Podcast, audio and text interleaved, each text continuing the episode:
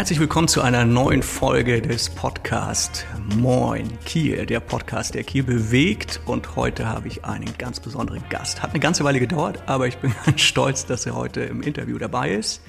Unser Oberbürgermeister Dr. Ulf Kämpfer. Herzlich willkommen. Herzlich willkommen. Moin auch von mir. Ja, Sie sagen Moin. Ähm, Plattdeutsch, ist Ihnen das irgendwie geläufig? ja, meine Eltern haben, glaube ich, noch Plattdeutsch als äh, mehr oder weniger äh, erste Sprache gelernt. Die kommen beide aus der Landwirtschaft, von Fehmarn und äh, aus äh, Vorpommern. Aber selber verstehe ich fast alles, aber reden tue ich außer Moin Moin fast gar nichts. Wobei Moin Moin ist ja schon fast zu viel. Ne? Ja, das hat mein, mein Schwiegervater auch gesagt. Schwätzer, genau. äh, wenn uns jemand begegnet ist beim Spazierengehen. Aber so ist es halt. Ähm, Dr. Ulf Kämpfer, ich habe natürlich ein bisschen was gelesen, mhm. hauptsächlich bei Wikipedia, aber wenn jetzt einer nach Kiel kommt, wir haben ja viele Studenten auch in der mhm. Stadt, die sagen, Ulf Kämpfer, wer ist das? Was muss man sich unter Ulf Kämpfer vorstellen? Mhm. Tja, jemanden, der jedenfalls nicht Urkieler ist, äh, das sagt was über mich aus, aber sagt, glaube ich, auch was über Kiel aus. Das ist so jemand wie ich, ein Junge vom Dorf, äh, wenn er auch aus der Gegend kommt, ähm, hier überhaupt nicht vernetzt war, als ich vor 18 Jahren nach Kiel gezogen bin. Und dass jemand wie ich Oberbürgermeister werden kann, ist, glaube ich, ein gutes Zeichen für, die, für Kiel, nicht weil ich so toll bin, sondern weil das heißt, man braucht hier nicht schon äh, immer große Netzwerke oder hier machen irgendwelche Leute das unter sich aus. Ein Oberbürgermeister wird direkt von den Kielern und Kielern gewählt. Ich bin Jurist, ich habe ein bisschen Philosophie studiert, ich bin immer schon ein relativ politischer Mensch gewesen, äh, komme wie gesagt aus einem kleinen Dorf in der Nähe von Plön, also bin Schleswig-Holsteiner, Danach zehn Jahre unterwegs gewesen nach dem Abitur und dann völlig zufällig, nämlich weil meine Frau hier einen Job bekommen hat, dann von Berlin nach Kiel gezogen. Und jetzt bin ich hier und jetzt will ich nicht wieder weg. Ja, sehr schön. Ich habe irgendwo gelesen, Ulf Kämpfer, der Sunny Boy, stand in der Presse, Kieler Nachrichten, glaube ich. Mhm. Wie haben Sie den Namen verdient? Ach, das ist, kommt aus dem ersten, ersten Wahlkampf 2014. Ähm, da gab es ein Porträt in der Welt über mich und meinen Gegenkandidaten. Äh, und das war betitelt Sunny Boy gegen Biedermann. Ah, ja. Da fand ich Sunny Boy doch erstens angenehmer und das war, glaube ich, ein, ein Ausdruck, den die äh, ehemalige Oberbürgermeisterin Frau Volkwarts mal über mich ähm, äh, geprägt hat. Und jetzt gab es noch mal ein Porträt vor ein paar Monaten von dem gleichen Redakteur in der Welt, da hieß es dann, ein Sunny Boy der Habeck-Klasse. Genau, ähm, das habe ich gelesen. Und da gibt es, glaube ich, auch schlimmere äh, Beleidigungen, als mit Robert Habeck äh, verglichen zu werden, zumal Robert und ich sehr gut befreundet sind.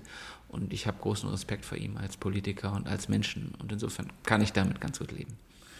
Äh, Sie teilen ja etwas auch mit mir persönlich.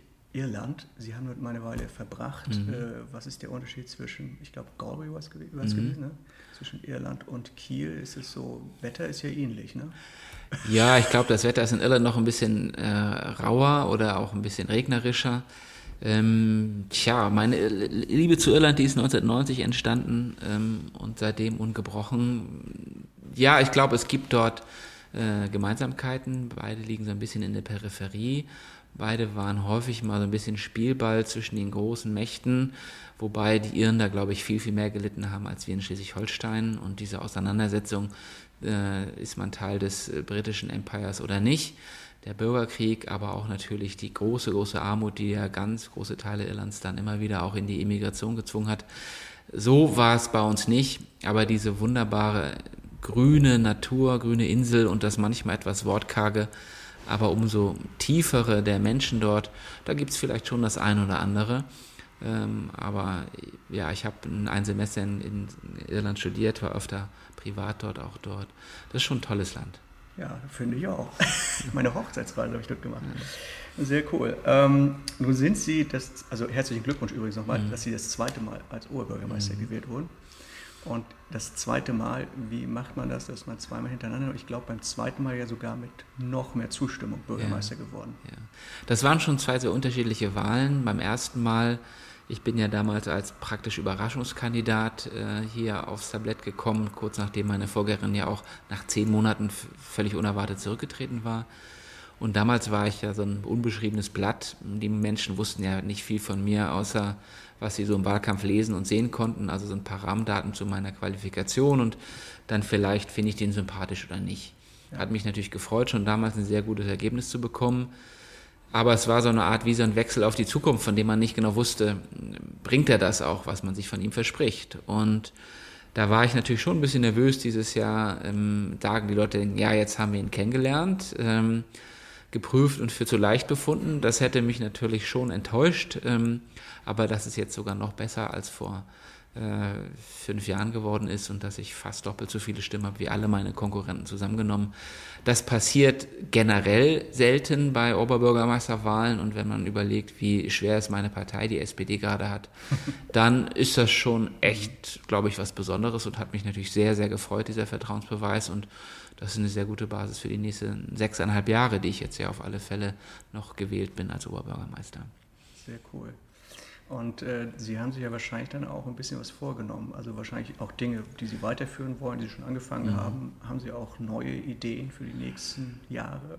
Also zunächst einmal haben wir ja gemeinsam hier in Kiel sehr viel angefangen in den letzten Jahren. Den Umbau der Innenstadt, den Wohnungsbau nach vorne zu bringen, Kiel ans Wasser zu bringen. Und ich habe ja den Wahlkampfslogan gehabt, viel mehr vor. Das hatte einerseits mit meinem Ehrgeiz und mit auch vielen Ideen, die ich noch habe, zu tun. Aber es hat auch mit einem gewisserweise Problem zu tun, dass eben viele Dinge erst angefangen sind, aber noch nicht fertig oder noch nicht mal angefangen sind, von denen ich weiß, dass sie die nächsten Jahre entstehen, zum Beispiel die vielen Wohnungen an der Hörn. Und ähm, das ist nicht so ganz einfach, wenn man einen Wahlkampf hat und dann immer darauf verweisen muss, was die Leute noch nicht sehen können. Und das habe ich dann aber versucht, Wolli zu nehmen und das zum Thema zu machen. Und eine Stadt verändert sich zwar schnell, aber gerade Stadtentwicklung, große Bauprojekte oder zum Beispiel, sage ich mal, auch eine Verwaltung umzubauen, sie digital zu machen. Das schafft man eben nicht in ein, zwei Jahren, das schafft man auch nicht in fünf. Dafür braucht man so zehn bis zwölf Jahre. Das ist, glaube ich, das, was man als Oberbürgermeister braucht, um wirklich Spuren zu hinterlassen. Umgekehrt glaube ich auch, dass man nach zwölf Jahren sehr gute Gründe braucht, um zu sagen, ich mache nochmal weiter, also insgesamt 18 Jahre. Mhm. Das kann dann auch für alle Beteiligten, für einen selbst als auch für die Stadt sehr lang werden. Und ich glaube, die Frische zu bewahren, das wird schwer nach zwölf Jahren. Insofern freue ich mich unglaublich, dass ich diese zwölf Jahre noch habe, also dann insgesamt. Äh, und wahrscheinlich werden es aber auch nur diese zwölf. Und wir werden jetzt in den nächsten Jahren ja weiterhin die, die Innenstadt umbauen, ähm, weiter Kiel ans Wasser bringen, was die Förde, Fähren angeht, was die Kieli angeht, dass da die Absperrungen endlich wegkommen, dass wir insgesamt wir Möglichkeiten schaffen, ans Wasser zu kommen. Viel ist ja im Moment von Hafenflächen belegt. Der Wohnungsbau muss ganz dringend noch stärker angekurbelt werden. Und dann geht es aber auch ein bisschen um das, sage ich mal, Lebensgefühl von der Stadt. Ähm, wir haben ja versucht, so ein bisschen über die Städtepartnerschaft zu San Francisco, über die Förderung von Start-ups, äh, dass wir einerseits natürlich Marine und Werften behalten wollen, aber dass es auch andere ähm, Branchen gibt, wie die IT-Wirtschaft. Ähm, das sind Zukunftsbranchen, die, glaube ich, auch äh, das Gesicht im 21. Jahrhundert hier prägen werden und dass wir da eben nicht ins Hintertreffen geraten. Das ist mir schon sehr, sehr wichtig. Also so ein bisschen den Sound der Stadt auch ändern und das geht auch über Fahrradwege, dass das Auto nicht mehr so eine dominante Rolle spielt, dass wir Lebensqualität in der Stadt brauchen.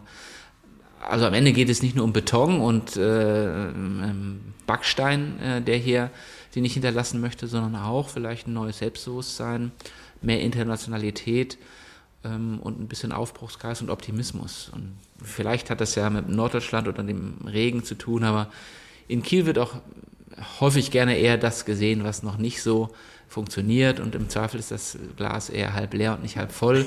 Und da so ein bisschen mehr, auch so ein bisschen den Optimismus und den Pragmatismus, den wir in Skandinavien sehen, aber auch äh, in San Francisco oder anderswo, wenn wir das ein bisschen hier in unserer Stadtseele verankern können, wenn ich dazu ein bisschen beitragen könnte, ist es auch ganz gut. Und das allemal dauert mehr als fünf Jahre.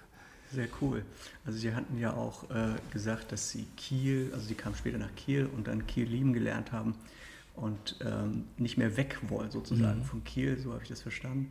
Und ähm, wenn jetzt so Leute studieren hier in Kiel mhm. und denken, Mensch, Kiel ist ja cool, dann würden die ja vielleicht auch so ein Start-up gründen wollen. Mhm. Äh, glauben Sie, dass das eine gute Idee ist, in Kiel sich anzusiedeln, auch in so Start-ups? Also es ist ja natürlich nichts für jeden Studierenden, was ein ja. Startup zu gründen. Ja. Aber ich glaube, da auch so ein bisschen, ein bisschen mehr Wagemut äh, zu fördern und sich auszuprobieren, muss man ja nicht sein Leben lang machen. Das tut, glaube ich, der Stadt und auch unserer Wirtschaft gut. Häufig gibt es dann ja auch enge Kooperationen zwischen mhm. etablierten Firmen und neuen Startups. Da haben alle was davon. Ähm, aber wir haben ja überall in Deutschland jetzt schon absehbar einen großen Fachkräftemangel und der wird noch stärker werden. Mhm. Und jetzt haben wir hier nicht nur unsere tollen regionalen Bildungszentren, sondern eben auch vier Hochschulen mittlerweile. Eigentlich hätten wir kein Fachkräfteproblem, wenn wir all die, die wir hier ausbilden in Kiel, genau. wenn wir die auch in Kiel halten könnten. Ja. Das liegt also ein bisschen an uns. Mhm. Auch dafür, sage ich mal, müssen wir Lebensqualität haben, müssen wir sexy sein und brauchen wir gute Jobs. Und die Leute müssen das Gefühl bekommen, ah, hier ist vielleicht nicht nur mein erster Job, sondern vielleicht auch mein zweiter. Mhm. Und dann kommen die Leute in ein Alter, wo sie vielleicht eine Familie gründen wollen oder sich eine Wohnung kaufen wollen. Und wenn wir das schaffen, sie bis dahin in der Stadt zu halten, oder wie in meinem Fall, dass man für die Ausbildung Schleswig-Holstein verlässt, aber dann eines Jahres wiederkommt, weil man denkt, ach so, so toll ähm, ist es woanders doch nicht. Oder ähm, in Kiel hat sich prächtig entwickelt dann ist das auch, glaube ich, ein Fund, mit dem wir stärker wuchern können. Denn die meisten Menschen, die, glaube ich, in Schleswig-Holstein aufwachsen, haben starkes Heimatgefühl. Und wenn wir denen dann auch noch eine Perspektive bieten können, wenn sie erwachsen sind, dann kommen die Leute irgendwann zurück. Das merken wir jedenfalls ganz häufig, wenn wir hier Stellen in der Verwaltung besetzen, dass das viele Heimkehrer sind. Vielleicht nicht Heimkehrer nach Kiel, aber Heimkehrer nach Schleswig-Holstein. Dafür muss es hier so attraktiv sein, dass die Leute hier dann auch gerne zurückkommen.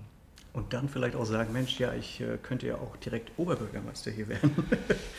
Zum Beispiel. Ja. Jedenfalls glaube ich, ist das gut, wenn eine Stadt ähm, das Gefühl vermittelt, ähm, hier kannst du über Leistung und Engagement was werden. Äh, und du musst dich nicht ganz hinten anstellen, weil du nicht äh, in den äh, in den richtigen Clubs, in den richtigen Netzwerken warst oder in den richtigen, keine Ahnung, Studentenverbindungen oder sowas. Hier gibt es nicht so eine eingefahrene Elite. Ja. Ähm, und das finde ich ein ganz, ganz großes Plus an Kiel, äh, dass es eine durchlässige Stadt ist, äh, wo Leute, die Talent haben, auch schnell was werden können. In der Wirtschaft, in der Verwaltung, in der Politik. Und das zeichnet doch eine Stadt aus. Äh, das versuche ich zu vermitteln und ich bin ja selber auch ein Beispiel dafür. Selber sind Sie auch ein Beispiel für äh, viel Fahrradfahren, glaube ich. Also ich habe Sie schon öfters gesehen bei Instagram, sind Sie am Fahrradfahren, mhm. dann haben Sie Veloroute äh, mhm. eröffnet haben eben auch nochmal erwähnt, äh, Fahrradfahren äh, oder Fahrradwege mhm. in Kiel, ganz wichtiges Thema. Ähm, Gibt es noch andere Lieblingsprojekte? Also Verkehrswende insgesamt äh, ist mir sehr am Herzen. Autogerechte Stadt sind wir jetzt 70 Jahre gewesen. Das äh, muss ja nicht immer so weitergehen. Und ähm, dazu gehört natürlich Fahrrad dazu. Das prägt auch das Lebensgefühl, wie man in Kopenhagen und in vielen holländischen Städten sehen kann. Ähm, da gehört aber auch eine Stadtbahn aus meiner Sicht dazu und viele andere Sachen. Also wir sind immer noch sehr, sehr autodominiert. Unser ÖPNV-Durchschnitt ist sehr gering. Und gerade zu einer Studentenstadt, zu einer Stadt am Wasser gehört, dass man auch anders mobil sein kann. Und das ist am Ende kein Verzicht, sondern, glaube ich, ein ganz großes Plus an Lebensqualität, wenn wir das gut hinbekommen. Aber das Fahrrad sehr wichtig, aber so zum Beispiel eine Stadtbahn oder ein besserer Nahverkehr, mehr Fähren, das ist für eine, die einzige Großstadt am Meer, glaube ich, auch ganz wichtig, dass wir die Leute mehr aufs Wasser bringen und nicht nur für Touristenfahrten, sondern auch ganz normal, um von A nach B zu kommen. Sehr cool. Ähm, Gibt es ähm, etwas, wo Sie sagen, so in meiner Zeit als Oberbürgermeister, das waren so richtig schöne Erlebnisse? Ja, das sind toll. Also ich habe ja vorhin gesagt, ja, die Kieler meckern viel, aber man kriegt auch ganz viel tolles Feedback. Ähm, das, das ist schon schön. Und als Oberbürgermeister, und ich glaube, da gibt es wenige Jobs in der Politik, wo man so unmittelbar die Resultate auch sieht, im Guten wie im Schlechten. Ja. Ähm, weil dann, das ist alles sehr projektorientiert oder es ist ein Problem zu lösen und man hat nicht irgendwelche Gesetze, die dann drei Jahre in der Mache sind und bis sie dann wirken, dauert es auch wieder länger und ob sie überhaupt wirken, kann man auch gar nicht so richtig beweisen. Wenn hier ein Projekt gebaut oder nicht gebaut wird oder eine Veloroute oder wir was für eine Kita machen können, dann merkt man das sehr unmittelbar. Das ist extrem ähm, erfüllend. Mhm. Man redet ja häufig so von, von Selbstwirksamkeit oder mhm. von Resonanz, die ein Mensch braucht äh, um ein Selbstwertgefühl zu haben, um ein zufriedenes Leben zu führen. Und dafür ist ein Bürgermeisterjob perfekt, äh, dass man sich als, als wirksam empfindet und sagt, ja, das macht einen Unterschied, ob ich das hier mache oder jemand, der vielleicht eine politisch ganz andere Philosophie hat. Und ähm, in, insofern ist das ja eine sehr, sehr anstrengende, aber auch dankbare Tätigkeit.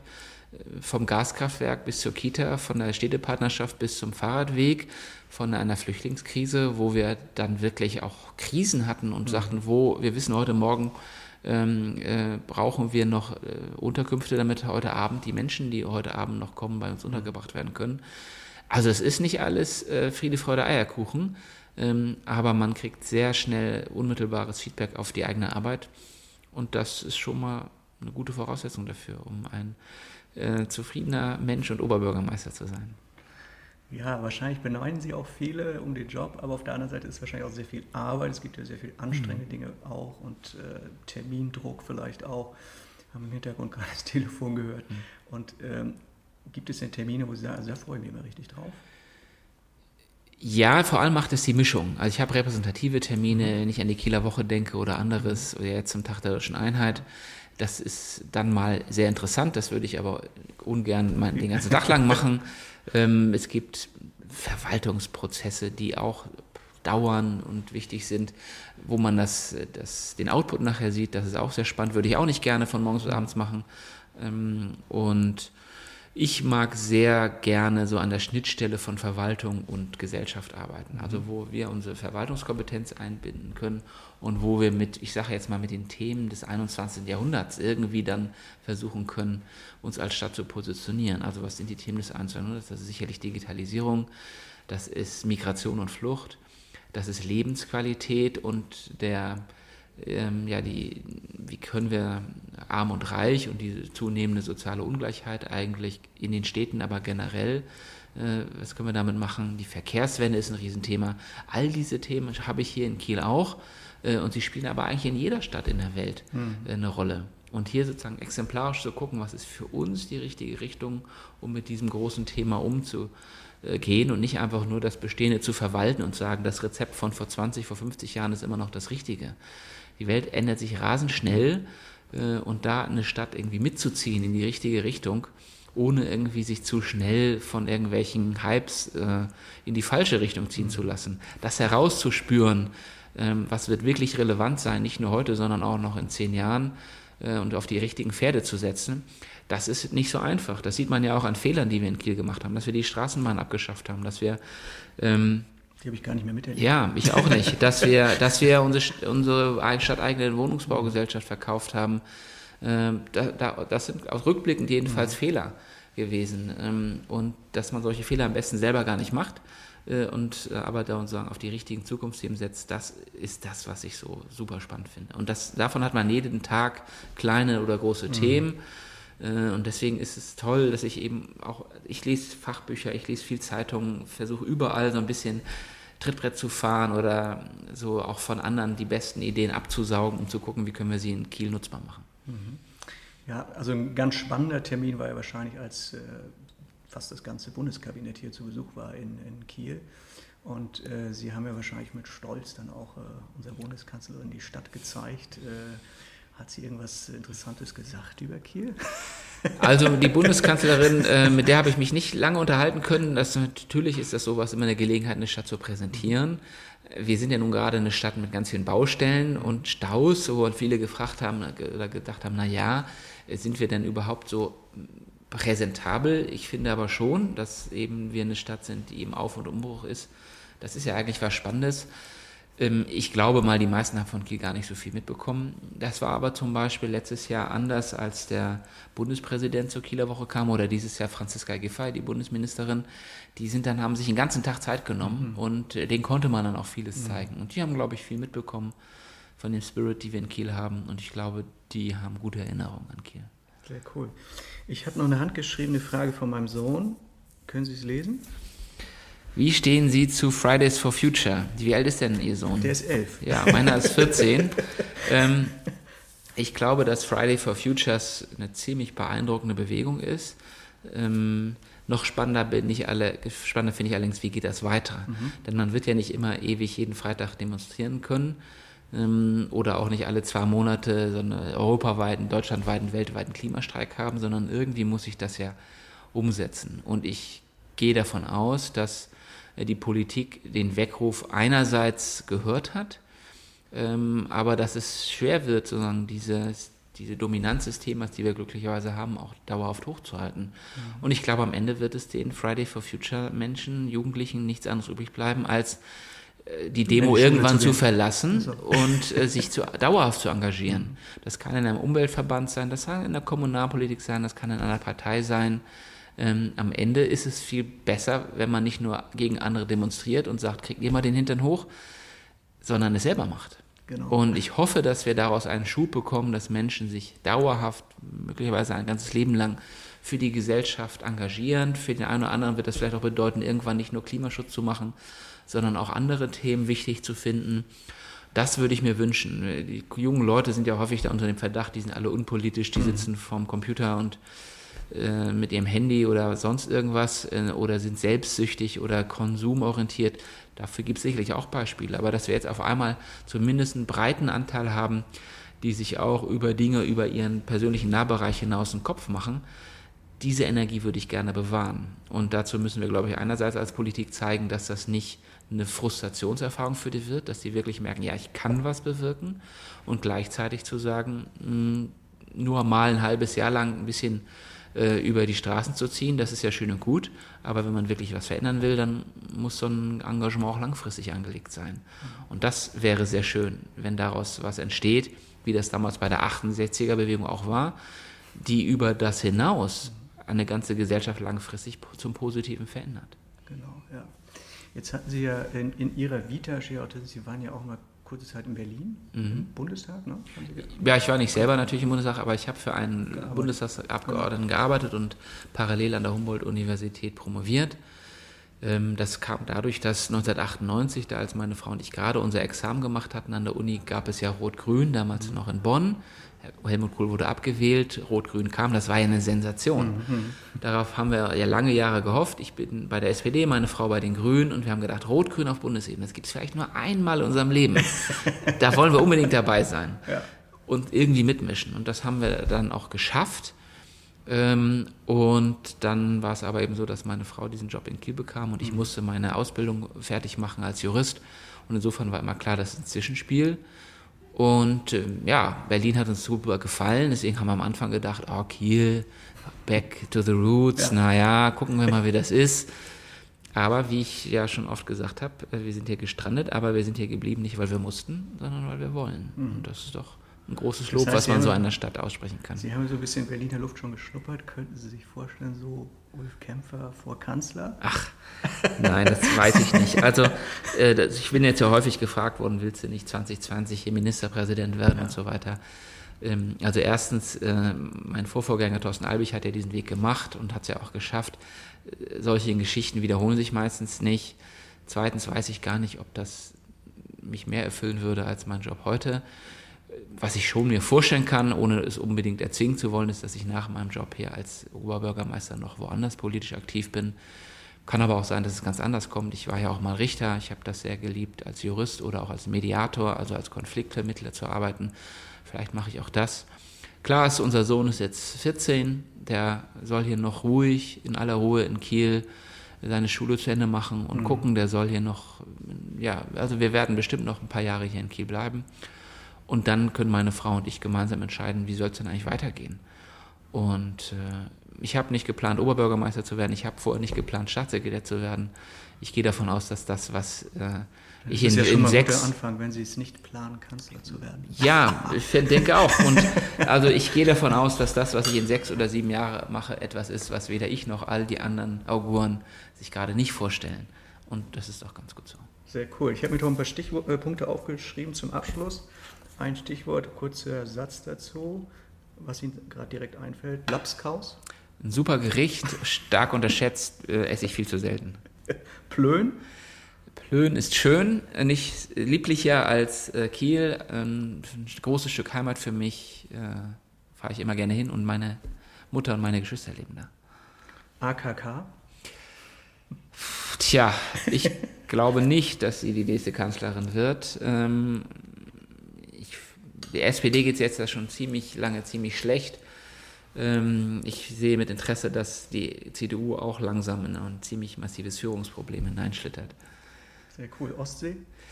Ostsee ist ein äh, tolles Meer. Ähm, ich glaube, Kiel, in Kiel können wir uns über unseren Hafen und den Umgang mit den Kreuzfahrern, aber für andere Aspekte uns noch viel stärker als Meeresschutzstadt etablieren die Ostsee ist nämlich, das weiß ich auch als ehemaliger Küstenschutz- und Naturschutzstaatssekretär, ist eben auch ein sehr bedrohtes Meer. Mhm. Noch ein Gericht, Kieler Sprotten? Ja, ist nett und ulkig. Äh, ich esse auch mal ab und zu einige, eine, aber meistens, mittlerweile meistens aus Schokolade und nicht mehr die echten. Sehr cool. KI? Ähm, künstliche Intelligenz ist etwas, was vielleicht noch nicht die nächsten zwei, drei Jahre, aber ich glaube in 10, 20 Jahren unser Leben viel mehr beeinflussen werden wird, als wir uns das heute träumen können. Passt ja auch zu unserem Kennzeichen der Stadt. KI, ja, mal gucken. Ja, vielen herzlichen Dank für das tolle Interview. Sehr gern. Dankeschön.